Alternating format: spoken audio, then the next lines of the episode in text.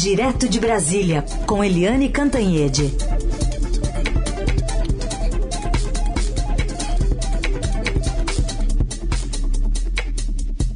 Eliane, bom dia. Bom dia, Carolina. Bom dia, ouvintes. Também já convido aqui para a nossa conversa, dou um bom dia para o ex-presidente do Banco Central, sócio fundador da Gávea Investimentos, Armínio Fraga, que está conosco nos próximos minutos. Como vai, ministro? Bom dia. Bom dia, tudo bem. Bom, o nosso assunto aqui com a Eliane Cantanhede é esse manifesto em apoio ao sistema eleitoral brasileiro que foi assinado por empresários, lideranças religiosas, entidades da sociedade civil, é, políticos, economistas, e esse comunicado afirma que há confiança, sim, no sistema de votação eletrônico e que a sociedade brasileira é garantidora da Constituição e não aceitará aventuras autoritárias. Até como um dos signatários desse documento, eu queria é, que o senhor mensurasse a importância, é, foi claro, né, um movimento simbólico, forte, agora o quanto ele pode representar para uma trégua aí do presidente da República que insiste em atacar as instituições. Olha, é, acho que se nós olharmos para trás, já desde as eleições, talvez até desde antes das eleições, é, sinais nessa, nessa direção vêm sendo dados. Né? Então, assim, eu não, eu não quero é, ser taxado de otimista aqui, porque eu acho que o quadro não permite ainda, mas se servir para, de alguma forma, interromper essa, essa escalada, já valeria a pena mas eu não acho que não dá para relaxar, não. Oi, bom dia, doutor Armínio. É um prazer ter o senhor aqui com a gente, é, no momento tão tenso da política brasileira, da economia brasileira, mas enfim. É, a gente vê que esse leque de assinaturas do manifesto é um leque bastante expressivo, né? Líderes religiosos, diplomatas, economistas, ex-presidentes do Banco Central como o senhor, ex-ministros da Economia, até brinquei na minha coluna de hoje, até o pacato Pedro Malan, né? Que é ele bem recatado. É, e a gente vê também é, ex-presidentes do Supremo, como Nelson Jobim, grandes banqueiros, enfim, foi um, é um documento que tem peso, né? E aí eu gostaria de perguntar ao senhor qual é a comunicação, a conexão entre democracia e economia. Por que, que os economistas estão tão envolvidos nesse processo de defesa da democracia, das instituições e das eleições? Dá para dar uma resposta longa, mas eu vou tentar ser breve. Se nós olharmos o, o, o planeta hoje, assim, os países mais prósperos, onde existe qualidade de vida, liberdade, é, são as grandes democracias. É verdade que a China vem crescendo muito rápido ultimamente, uh, mas ela está longe de chegar ao padrão de vida das sociedades mais avançadas. Então, acho que é uma coisa assim, muito intuitiva até. Assim, são os países onde é bom de se viver. E eu, eu, eu, vejo isso como sendo o nosso sonho aqui, não há por que abrir mão disso. Acho também que as sociedades é, democráticas conseguem processar melhor as tensões, os obstáculos que sempre surgem né, na vida de uma nação. Uh, elas podem ter mais flexibilidade para mudar de rumo, elas são, vamos dizer, entre aspas, biodegradáveis do ponto de vista político, é, então, são, as vantagens são muitas, muitas. É difícil imaginar um, um, desenvolvimento pleno sem democracia. E mais, assim, isso tem impacto na economia também, sabe? A, a, a, uma economia prospera, é, inclusive por estar, vamos dizer, inserida num contexto político previsível, onde a lei impera, e, e, e isso dá segurança, dá segurança para para que as pessoas se arrisquem, para que inovem e por aí vai. É, mas, doutor Armínio, por que, que as elites demoraram tanto a acordar, né? Inclusive, é, ou principalmente as elites econômicas, os banqueiros, os grandes investidores, os empresários, né? O pessoal da produção mesmo.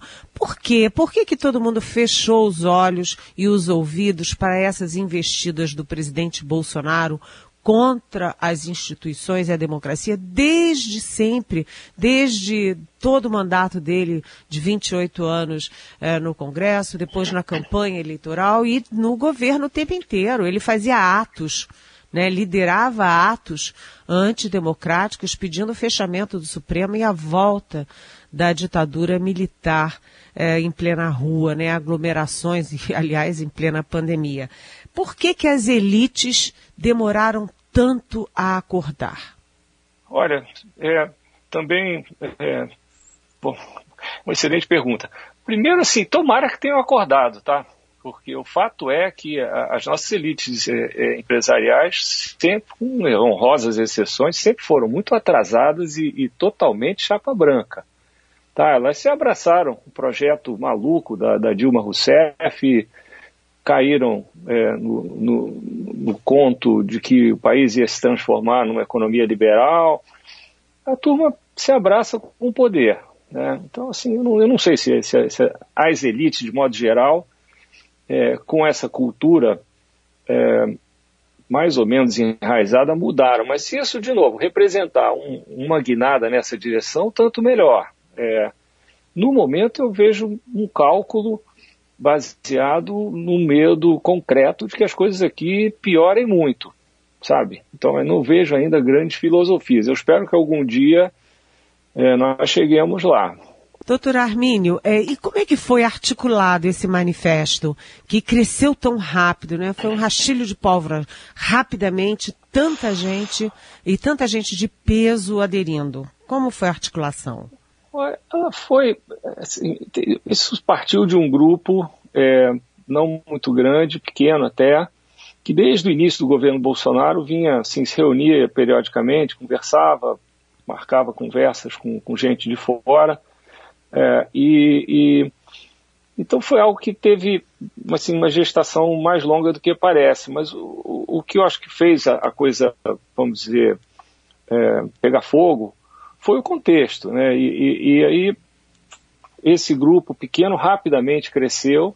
Foi um trabalho coletivo, então eu prefiro não, não fazer nenhum tipo de, de identificação, é, é, mas foi isso, sabe? São pessoas que já, já tinham essa preocupação lá, lá, lá atrás e, e eu penso que isso hoje ficou claro para quem não, não, não percebia isso, que é uma preocupação muito maior do que um pequeno grupo.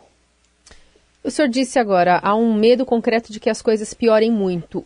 O que, que o senhor quer dizer exatamente com isso?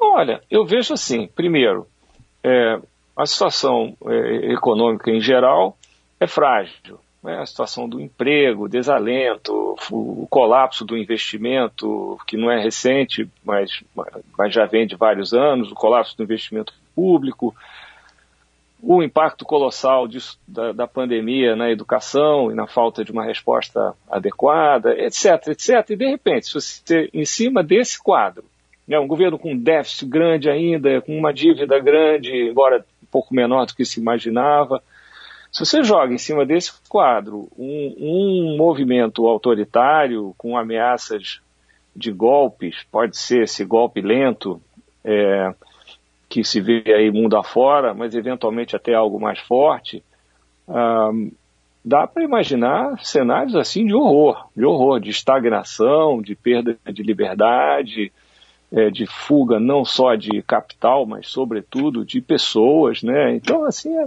é, esse é um cenário que não se pode descartar. Eu ia ah, abordar justamente é, essa ampliação do, do olhar econômico, porque é, com esse, com, como esse conflito é, tem, o senhor mencionou alguns, alguns aspectos, tem afetado a economia diretamente, que seja como entrave de uma retomada mais promissora, seja numa pauta mais produtiva e sustentável nos textos ali em discussão no Congresso. A gente tem essa é, intenção do, do, do, governo em adiar, parcelar o pagamento de precatórios. Qual é a avaliação que o senhor faz desse movimento? Enfim, como é que ele pode estar atravancando uma retomada mais eficiente do Brasil, para não falar nesse cenário de horror que o senhor descreveu há pouco? Assim, o, uma economia, é, para prosperar, tem que apostar no futuro, sabe? Uma coisa muito básica. Isso inclui desde a educação, que é um investimento assim melhor que existe, mas é de longo prazo, até a infraestrutura do Brasil, que está parada, é, é, é, esperando o que deveria ser uma onda de investimento. Ah, então, isso assim, no, no, do ponto de do ângulo econômico, incluindo-se aí educação, com saúde também, é, essa, essa situação é muito preocupante. Do lado é, das contas públicas, às vezes há uma, é, se, se houve assim uma ilusão, não, olha, vamos fazer um ajuste fiscal aqui de dois, três pontos do PIB e vai tudo, tudo vai se resolver. Não é verdade, tá? O, o ajuste maior e mais importante, não que esse não seja, é das prioridades do gasto público. Sabe? Nós estamos olhando a situação, por exemplo, da saúde, aliás, tivemos fantásticas adesões de médicos no, no, no manifesto também. Se você olhar o lado, o lado da saúde, está muito claro que o SUS é, é, é, é, um tesouro, mas é um tesouro assim que precisa é, de, de, de, mais recursos, precisa também de, de gestão, de tecnologia, mas, mas, é muito claro que, que o SUS é carente.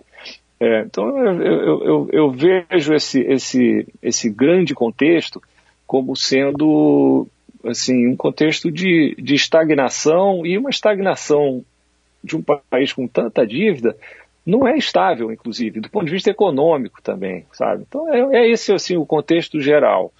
A coisa vem lá de trás, tá? Eu, eu converse, Eliane e eu já conversamos sobre isso em, em entrevistas. Assim, a agenda original é, do governo, que era muito inspirada naquele Steve Bannon, americano, que era um guru lá do, do, Trump, tinha isso já. Ataques à imprensa, ataques ao terceiro setor, ataques à academia, ataques ao mundo da cultura.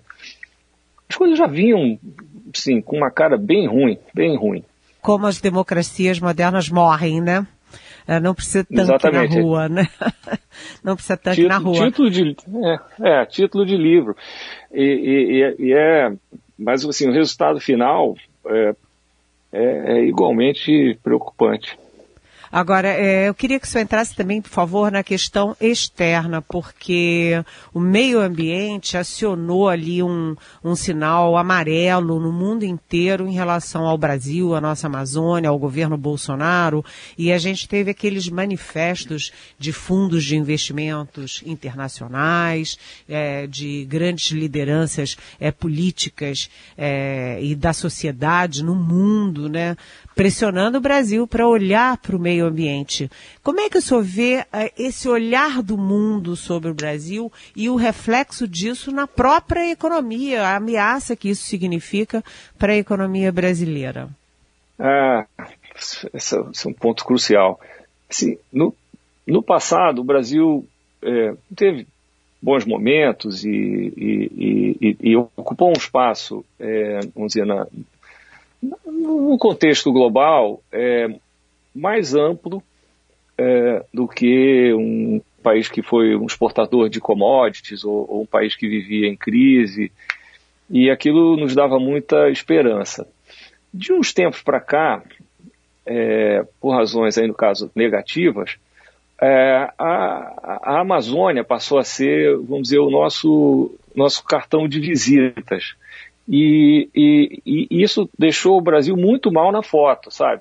Agora, a, verdade é que isso é um problemaço para nós também, né? E, e, isso vai afetar é, áreas que não a Amazônia, essa, essa enorme é, e vitoriosa é, é agricultura brasileira é, é, é ameaçada, porque os regimes de água vão mudar, é, se, não, se essa coisa não foi interrompida. Então isso pega muito mal. Então, de repente, o Brasil entra num, numa categoria assim de destruidor da sua, da, da, do seu próprio futuro.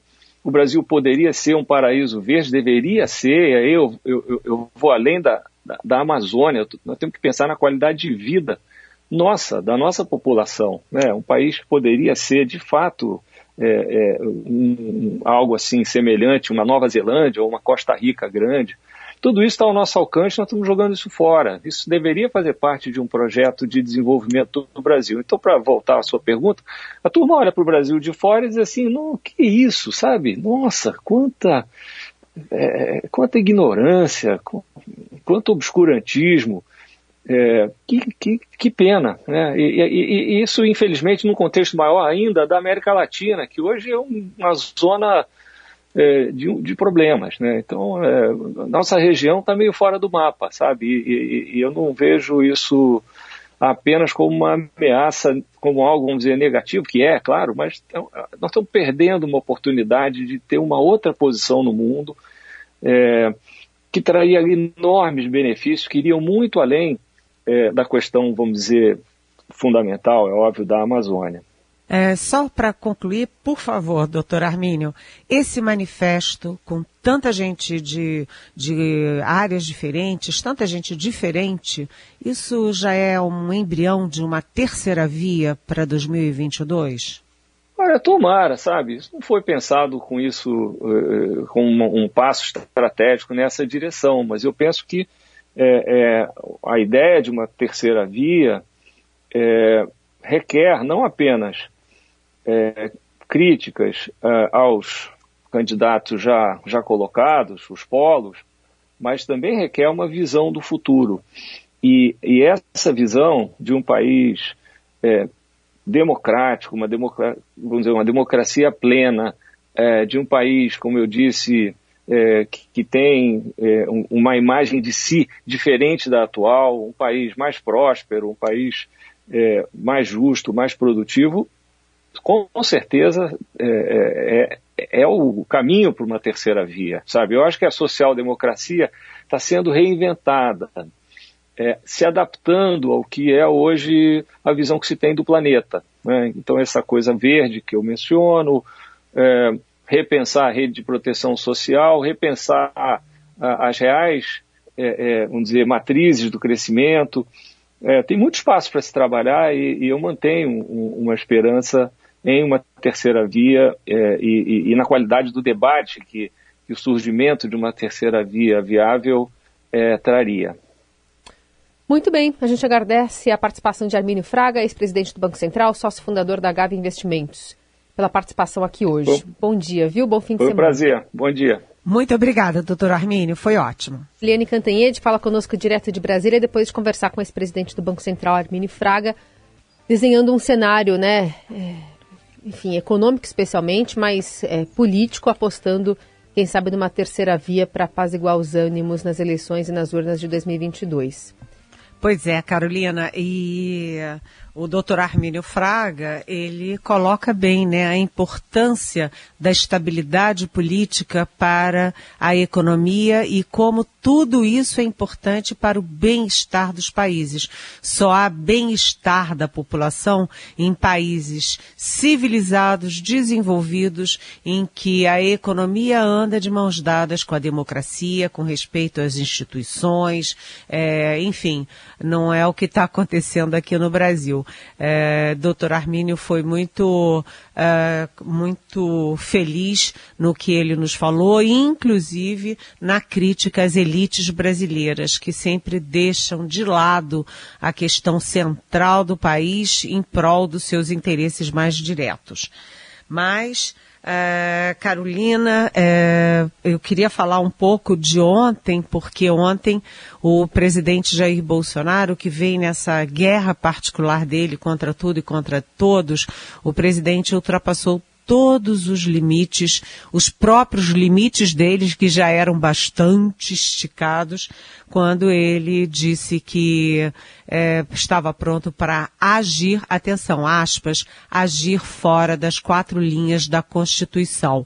Ou seja, o presidente da República Federativa do Brasil ameaça rasgar a Constituição e agir pela cabeça dele. Além disso, ele fez uma ameaça enigmática ao uh, ministro Alexandre de Moraes do Supremo Tribunal Federal, que é relator daqueles dois inquéritos, o inquérito das fake news e o inquérito dos atos antidemocráticos, que agora investigam não apenas o próprio Palácio Planalto e os bolsonaristas, mas o próprio presidente Jair Bolsonaro. Segundo o presidente, atenção, aspas, a hora dele, dele, uh, Alexandre de Moraes, vai chegar. A hora dele vai chegar. O que, que o presidente da República quis dizer com isso? Que tipo de ameaça é essa? Enfim, ficou parecendo, juntando as duas declarações, Carolina, que o presidente pensa em dar um golpe e nesse golpe partir para cima dos ministros do Supremo. Então, o presidente ontem teve três derrotas. Foi, foram, foram triplas derrotas, porque o presidente, primeiro, é, recebeu ali uma manifestação dura, duríssima, do presidente do Supremo, ministro Luiz Fux. E não foi só do Fux, porque o Fux, na fala dele, que foi curta, foi rápida, mas foi muito forte, o Fux disse que estava falando em nome da coesão do Supremo. E ele é, criticou o presidente, criticou as mentiras, os ataques e uh, suspendeu, cancelou a reunião que tinha sido anunciada entre os presidentes dos três poderes, executivo, legislativo e judiciário. Ou seja, o presidente do Supremo, ele cancelou o diálogo com o presidente da República. E ele estava, o Fux, bravo, com uma cara brava, né, com uma expressão muito irritada essa foi a primeira derrota do presidente Bolsonaro. A segunda derrota é que uh, esse manifesto, esse manifesto que a gente estava conversando com o doutor Armínio Fraga, é um manifesto poderosíssimo que envolve grandes banqueiros, grandes empresários como a Luísa Trajano, por exemplo, uh, diplomatas, economistas, ex-presidentes do Banco Central, como o próprio Arminio Fraga, ex-ministro da Economia, como eh, Pedro Malan, líderes religiosos, é, enfim, é, é um ex-presidentes do próprio Supremo Tribunal Federal, como Nelson Jobim. Enfim, foi um manifesto muito poderoso, um manifesto de alerta em prol da democracia, das instituições e das eleições. O manifesto termina dizendo: haverá eleições e o eleito tomará posse. E a terceira vitória do presidente foi particularmente doída, porque a comissão especial que analisa o voto impresso na Câmara derrotou a ideia que é tão virou a grande bandeira do presidente Bolsonaro por 23 a 11, ou seja, uma vitória inquestionável. Não vai dar para o presidente dizer que teve fraude nessa eleição da comissão. É, ou seja, o presidente Bolsonaro, que tem ideias obsessivas em relação a armas, contra o isolamento social, contra máscaras, contra vacinas e a favor de cloroquina, ele agora é, vai ficar falando sozinho, porque a Câmara derrotou a proposta de é, criar essa cédula de papel, que é a coisa mais fraudável que pode haver numa eleição. Muito bem, seguimos de olho nesses, nessas pressões que estão surgindo né, entre o Executivo e o Judiciário, também na reunião com o ministro Luiz Fux, hoje com o Procurador-Geral da República, Augusto Aras, para tratar dessa crise. Eliane, obrigada por hoje, bom fim de semana, segunda-feira a gente volta a se falar. Bom fim de semana, beijão, Carolina.